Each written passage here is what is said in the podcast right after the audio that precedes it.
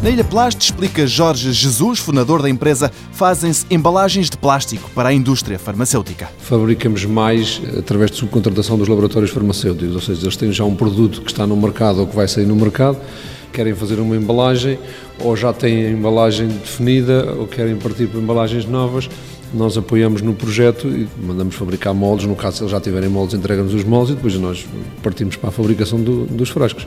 Depois poderá ir para a área da oftalmologia, pode ir para a área de pediatria, pode ir, há muitos setores na área dos laboratórios farmacêuticos no qual nós fabricamos. E quem aposta neste mercado tem de ter não só garantias de qualidade, como muita paciência. Quando estamos a, a entrar num laboratório novo ou se é um produto novo, agora temos alguns três casos desse tipo, em que nós, quando fabricamos as primeiras amostras, entregamos ao cliente, podemos estar 6, 8, 10, 12 meses à espera da aprovação das entidades para, nos Ministérios de Saúde nos países estrangeiros, se fosse em Portugal era do Infarmed, para ver a compatibilidade dos polímeros com o produto, ver, há uma série de testes que eles têm que fazer para poder a embalagem ficar aprovada.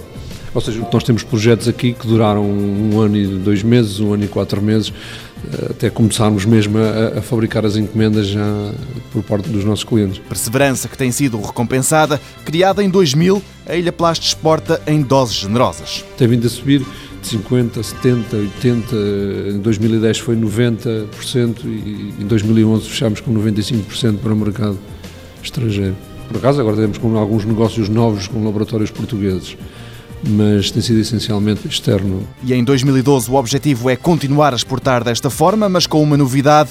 Para além de frascos para os líquidos, a Ilha Plast quer fazer embalagens para comprimidos. Ilha Plast, empresa sediada em Vagos, conta com 250 colaboradores. Em 2011 faturou 1 milhão e meio de euros. Em 2012 quer crescer. Exporta 95% da produção.